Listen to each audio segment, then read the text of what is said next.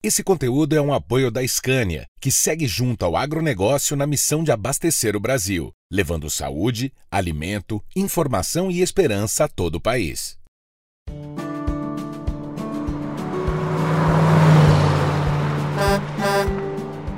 A revista Globo Rural apresenta Podcast Caminhos da Safra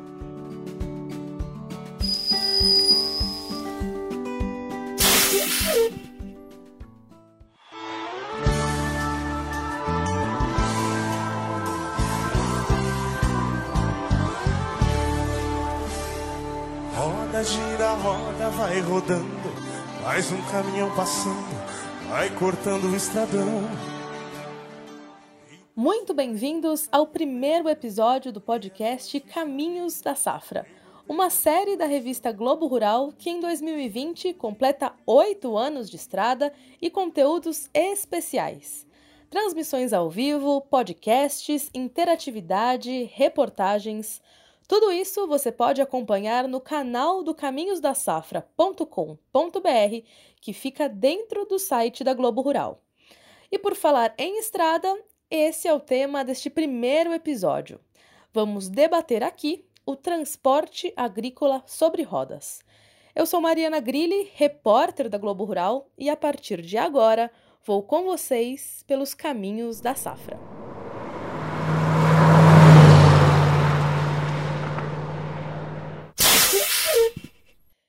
Enquanto na América do Norte e na Europa o transporte de cargas agrícolas é feito prioritariamente por ferrovias, aqui no Brasil as rodovias representam 65% do transporte. Isso gera aumento de custos tanto para os produtores, que dependem da estrada para fazer os alimentos chegarem ao mercado, como também para os consumidores. Para falar sobre este assunto, no episódio de hoje contamos com a participação do secretário nacional de Transportes Terrestres, Marcelo da Costa, do presidente da Associação Nacional dos Usuários de Transportes de Cargas, Luiz Henrique Baldez, do diretor comercial da Scania, Silvio Munhoz, do empresário CEO da Sotran Logística, Charlie Conner, da coordenadora do Centro de Excelência em Logística e Supply Chain da Fundação Getúlio Vargas, Priscila Miguel, e do coordenador da Exalc Log, Tiago Guilherme Pera. Os caminhos que me levam são as veias desse o rodoviarismo no Brasil teve origem durante o governo do presidente Washington Luiz, que eternizou, ainda como governador de São Paulo, no ano de 1920, a frase, aspas, governar é povoar, mas não se povoa sem se abrir estradas. E de todas as espécies, governar é, pois, fazer estradas. Fecha aspas. Washington Luiz projetou e modernizou estradas no interior do estado e em direção ao Porto de Santos e, ao assumir a presidência da República, inaugurou em 1928 a rodovia Rio Petrópolis, a primeira rodovia asfaltada do Brasil, e também a rodovia Rio-São Paulo. Foi desta forma que a Scania chegou ao Brasil, conforme conta Silvio Munhoz. A Scania foi uma das pioneiras da indústria automotiva a se instalar no país. Apesar de que, vale a pena relembrar que nossos caminhões e ônibus já chegavam importados desde o final dos anos 40 no Brasil. Fazia tempo que a Suécia estava de olho no potencial do mercado nacional. Prova disso que aqui foi construída a primeira fábrica fora da Suécia. As portas abertas para investimentos estrangeiros pegou carona com as oportunidades econômicas do final do governo Goulart e início dos anos de Juscelino Kubitschek na presidência da República.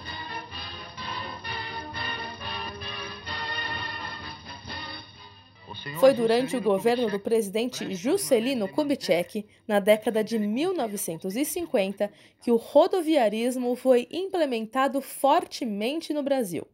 O objetivo era integrar o país com a nova capital federal, Brasília, e atrair indústrias do ramo automobilístico para o país, conforme explica Marcelo da Costa. o modo de transporte rodoviário ele é e sempre será o modo de transporte do país. Pela característica do transporte rodoviário, pelo tipo de carga que ele pega, pela sua característica de ser ponta a ponta, né? coisa que nunca vai ser feita por um outro modal de transporte. Então, para um país como o nosso, com a quantidade de interiorização que nós temos no país, o acesso de pessoas e cargas, em algum momento, sempre vai ser feito por rodovias.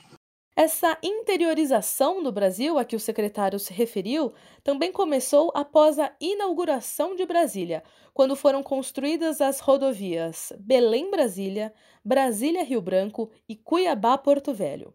A ideia era povoar e desenvolver economicamente a região centro-oeste do Brasil e também a região norte. Com o intuito de atrair grandes empresas e desenvolver economia, o governo daquela época investiu pesado no modal rodoviário, que levava menos tempo para ser implementado, mas, ao mesmo tempo, é o meio mais caro que existe para transportar cargas. Escutem o posicionamento do presidente da Associação Nacional de Usuários de Transportes de Cargas, Luiz Henrique Baldez, e da coordenadora da FGV, Priscila Miguel. A nossa matriz, ela é de cabeça para baixo, porque ela é baseada no modal mais caro. O modal mais barato é a hidrovia. O segundo modal é o ferrovia e o terceiro é a rodovia. E o nosso que é o mais caro. E nós nos baseamos em, em rodovia. E o custo de uma rodovia, que você até perguntou ainda há pouco, você implantar uma rodovia, vamos pegar uma rodovia de mil quilômetros, você gasta em torno, dependendo das obras de arte, claro, pontes, viadutos, etc., né? gasta entre 4 e 5 milhões de reais por quilômetro. A ferrovia você gasta o dobro, 10 a 12 milhões de reais por quilômetro. E você gasta para implantar uma, uma ferrovia de mil quilômetros o dobro do tempo de uma rodovia. Então, a rodovia ela é rápida, ela é flexível, ela é tudo. Só que no caso, por exemplo, da nossa matriz, você hoje em ferrovia, os trens rodam a 600, 700 quilômetros de distância média, enquanto na rodovia você roda mil, ou seja, que deveria ser o inverso, a, a, a ferrovia é de longo, longa distância, e a gente é, faz aqui o inverso. O modal rodoviário ele permite você transportar diferentes tipos de carga mas ele é sempre ideal para curtas e médias distâncias. Então, é um modal que sempre vai ser necessário porque ele faz o transporte a partir de portos, aeroportos. Então, ele é o principal, ele é o único modal de transporte que permite entrega porta a porta. A grande questão do modal rodoviário é que ele no Brasil ele é usado para transportar todo tipo de carga é, para longas distâncias. O modal rodoviário ele tem algumas restrições. Então, a primeira é que ele, o custo do frete dele sair acaba se tornando muito, é, muito caro para longas distâncias. Ele também é um modal com capacidade limitada, então o, próprio caminhão ele não tem capacidade de transportar grandes quantidades quando comparado com um trem ou quando comparado com um navio. E ele também é sujeito às restrições de transporte, ou seja, você não pode colocar muita carga pesada ou carga que exceda os limites de peso permitidos para tráfego em rodovias.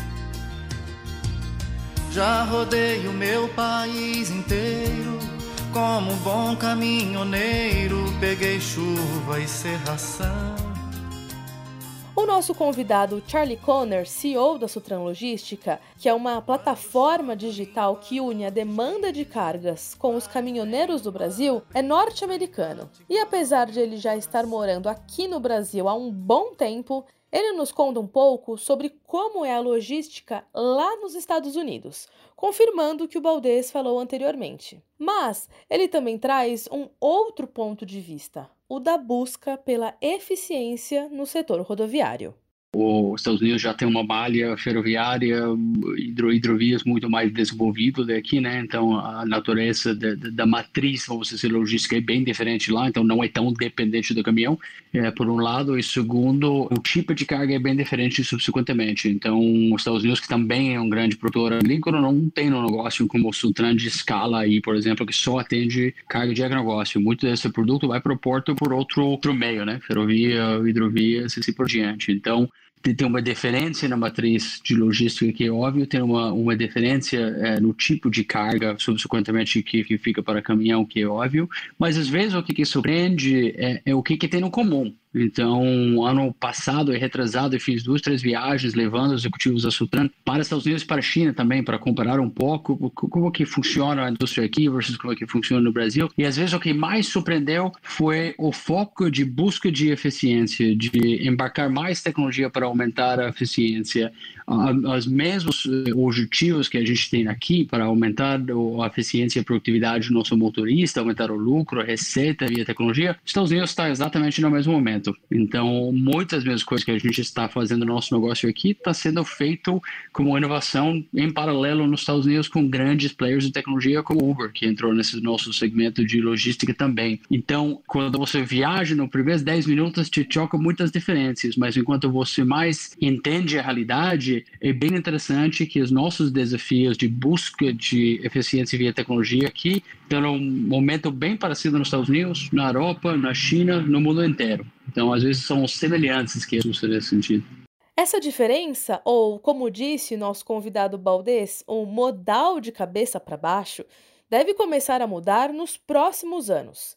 Isso porque o governo federal vem retomando o Plano Nacional de Logística, que, conforme contou o secretário nacional Marcelo da Costa, prevê que até o ano de 2025 o país tenha mais equilíbrio entre os modais rodoviário e ferroviário. O que a gente busca aqui, logicamente, que é um equilíbrio, né? E aí corrigindo algum algum problema anterior, até de visão de investimento de longo prazo, e a gente está pensando hoje o Brasil para o longo prazo e o pensamento a longo prazo do Brasil, um plano nacional de logística que está sendo refeito, inclusive, e até o final do ano, início do ano que vem deve estar tá pronto, mudando a matriz de transporte do país, privilegiando o modo de transporte como ferroviário para tentar equilibrar um pouco isso. Essas mudanças devem impactar diretamente o agronegócio, conforme explica Priscila. Um problema no país que a gente tem é que a, a produção de grãos, a produção agrícola do Brasil, ela está localizada principalmente em regiões mais centrais. E para que você faça o transporte para exportação, você precisa levar essa carga até o porto. Como durante a safra, o momento da gente colher esse produto, você tem grandes volumes, o ideal seria transportar em outros tipos de modal, como o transporte ferroviário ou o transporte hidroviário. Esses sim transportes que são adequados para grandes volumes e para carga de baixo valor agregado. Sou viajante solitário que carrega o seu rosário no painel do caminhão. Que o Brasil consiga cumprir as metas do Plano Nacional de Logística, será preciso ainda atrair recursos e investimentos. É sim possível mudar a nossa, a nossa matriz de transportes no Brasil se fizermos investimentos de longo prazo. Então, uma das principais questões a desenvolver é conseguir fazer, conseguir atrair investimentos para as ferrovias no Brasil, né? A gente viu algumas concessões nos últimos governos, a gente viu vários programas voltados para atrair investidores, mas as ferrovias elas exigem um investimento de longo prazo, com maior segurança jurídica, com maior garantia, para que o investidor realmente opte por esse modelo de concessão. De acordo com dados oficiais do governo federal, o Brasil detém aproximadamente um milhão e meio de quilômetros de rodovias não pavimentadas e cerca de 210 mil quilômetros de rodovias pavimentadas. Não é raro que em algumas regiões agrícolas, como em Mato Grosso ou na região chamada Matopiba, que compreende os estados do Maranhão, Tocantins, Piauí e Bahia, em picos de safra, são os próprios produtores rurais que colocam a mão na massa. Ou melhor, deslocam suas máquinas para as estradas da região para que elas tenham mínimas condições de tráfego de caminhões. A necessidade urgente de escoamento das safras, principalmente de grãos, tem relação com os baixos investimentos em armazenagem e refletem no preço das commodities. Isso tudo, somado às características dos negócios agrícolas, acaba por encarecer o preço final dos alimentos e cria também gargalos para todo o sistema logístico. Ouçam o que o Tiago Guilherme Pera, coordenador da Exalquilog, diz. O uso do transporte rodoviário para as longas distâncias né, o que acaba trazendo custos mais caros aí, principalmente para o segmento da agricultura, que tem aí uh, um preço né, formado no mercado internacional muitas vezes e a parcela do custo de transporte acaba sendo bastante significativa. Ele apresenta um custo variável alto, um custo de combustível uh, bastante elevado quando comparado com as outras modalidades de transporte. Por isso que para as longas distâncias acaba sendo uma modalidade muito cara né, quando comparado aí com as ferrovias e, as hidrovias. Produtos agrícolas apresentam baixo valor agregado. Né? Normalmente os preços né, são formados aí em mercados internacionais ou derivados desses mercados internacionais. Né? Uh, ou seja, a participação do custo logístico nesses preços de comercialização acaba sendo bastante elevada, por isso que é extremamente importante aí investimentos em infraestrutura para reduzir esses custos grandes volumes, né, uh, têm percorrido aí longas distâncias e utilizando a modalidade do transporte rodoviário, que acaba elevando bastante aí a estrutura de custos aí do agronegócio. Né? Além disso, nós temos a própria questão da sazonalidade, né? isso acaba afetando bastante o sistema de transporte, porque como nós produzimos em determinadas épocas do ano e não temos aí uma infraestrutura de armazenagem compatível com o nosso sistema de produção, isso acaba sobrecarregando por demais o sistema de transporte. Né? Então vamos pegar aí exemplos do, do, caso de grãos, né? soja e milho. Soja e milho nós produzimos aí no primeiro trimestre do ano, né? de forma geral. Milho primeira safra. Então o que, que acontece? Né? Nessa época do ano, né, regiões que não possuem condições de armazenar o produto acabam demandando o serviço de transporte, aumentando significativamente o preço do frete, né, uh, para evitar aí que você tenha perda do produto armazenando ao céu aberto.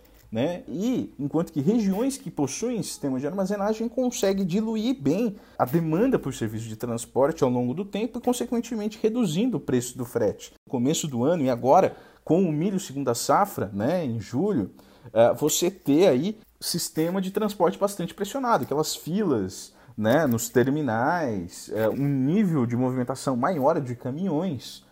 Em algumas regiões do país, devido à falta de investimentos em infraestrutura, o custo do frete pode até sobrepor o preço dos produtos. Dentro desse contexto, pessoal, o, preço do frete rodoviário ele tem uma alta sazonalidade. Ele possui uh, variações ao longo de um ano de até 50% a 60%. Algo bastante significativo. E uh, isso acaba impactando no preço de comercialização do produto. Então vamos pegar aí no caso da soja, por exemplo, em algumas praças país, o, em determinadas épocas do ano, o preço do frete pode chegar até 30%, 40% do preço de comercialização. Para o caso do milho, isso chega a ser até o dobro. Né? Você tem algum, algumas rotas aí, algumas comercializações, em que o preço do frete representa por volta de 70%, 80% do preço de comercialização. Se você pega aí outros segmentos, insumos agropecuários, o preço do frete é maior do que o próprio preço do produto, né? no caso aí de gesso e calcário, por exemplo de forma bastante significativa. Novas áreas têm aumentado a produção decorrente aí da expansão da nossa fronteira agrícola e nessas regiões de expansão nós não temos condições de infraestrutura que suportem esses níveis novos de produção. Isso acaba trazendo uma série de impactos importantes aí em termos de aumento de custo. E a safra 2019-2020 de grãos vai ser mais uma vez recorde em 2020. Isso significa um aumento no tráfego de veículos nas estradas diariamente em todo o país, entre fazendas, indústrias, mercados ou portos, retratando exatamente o cenário exposto pelo Tiago. Com os investimentos em novos modais, principalmente ferrovias, como comentou o secretário Marcelo da Costa no início do podcast, o Brasil vai trilhando um caminho mais sustentável. Outra tendência irreversível observada em todo o mundo e também por aqui é da digitalização do transporte e das novas fontes de energia, conforme aponta Silvio Munhoz da Scania. A mudança que a Scania espera no futuro do modal rodoviário no Brasil já vem acontecendo, não é algo tão para o futuro. Nos últimos anos, as operações rodoferroviárias, principalmente no transporte de grãos, têm se tornado muito comuns. A integração do modal ferroviário com a rodovia já é um processo em desenvolvimento no Brasil. Isso se nota claramente pela diminuição da quilometragem das viagens dos caminhões. Era comum caminhões percorrerem 4, 5 mil quilômetros para sair lá de norte do Mato Grosso e vir bater aqui em Paranaguá, em Santos. Isso já é muito raro acontecer acontecer, eu diria quase que não acontece mais. E sim os caminhões, né, as grandes composições de nove eixos, começaram a abastecer outros modais.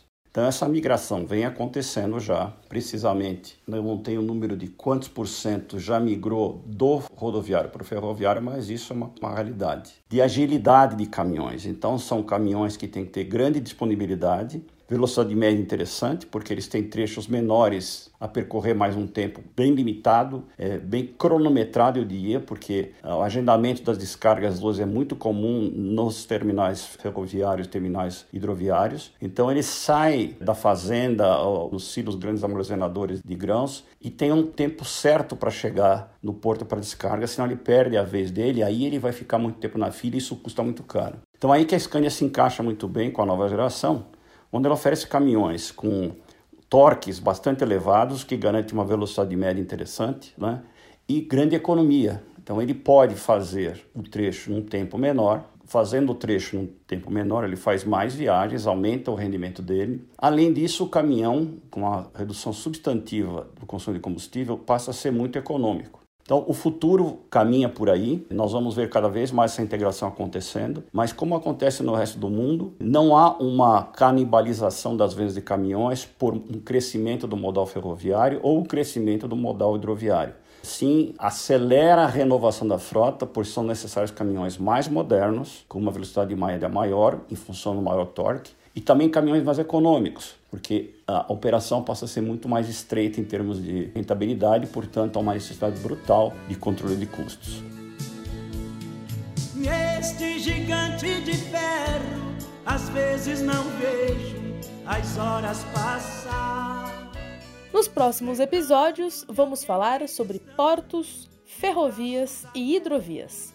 É a infraestrutura brasileira no Caminhos da Safra e você pode conferir todo este conteúdo em caminhosdasafra.com.br dentro do site da revista Globo Rural. Também siga Globo Rural nas redes sociais: Facebook, Twitter, Instagram e LinkedIn. Enquanto o gigante desliza por sobre o esse episódio foi produzido por Cleiton Vilarino e Viviane Taguchi, com roteiro de Viviane Taguchi e edição também da Vivi e do Cassiano Ribeiro. Finalização de Cleiton Rodrigues e narração minha, Mariana Grilli. Contou com as músicas Gigante de Ferro, de Laércio Malaquias e Leomar, minha Paixão é a Estrada de Sorocaba, do Fernando e Sorocaba, Estradas do Interior, de composição de Bill Denoff e John Denver, Viajante Solitário, de composição de Edinho da Mata e César, e Caminhoneiro, de Erasmo Carlos, John Hertford e Roberto Carlos. A gente fica ligado aqui na logística do Brasil e enquanto nós não podemos nos encontrar pelas estradas, nos encontramos aqui num próximo episódio. Regressar vou sentindo que meu coração vai batendo mais forte. Ouço chiar das turbinas por entre a neblina, peço a Deus.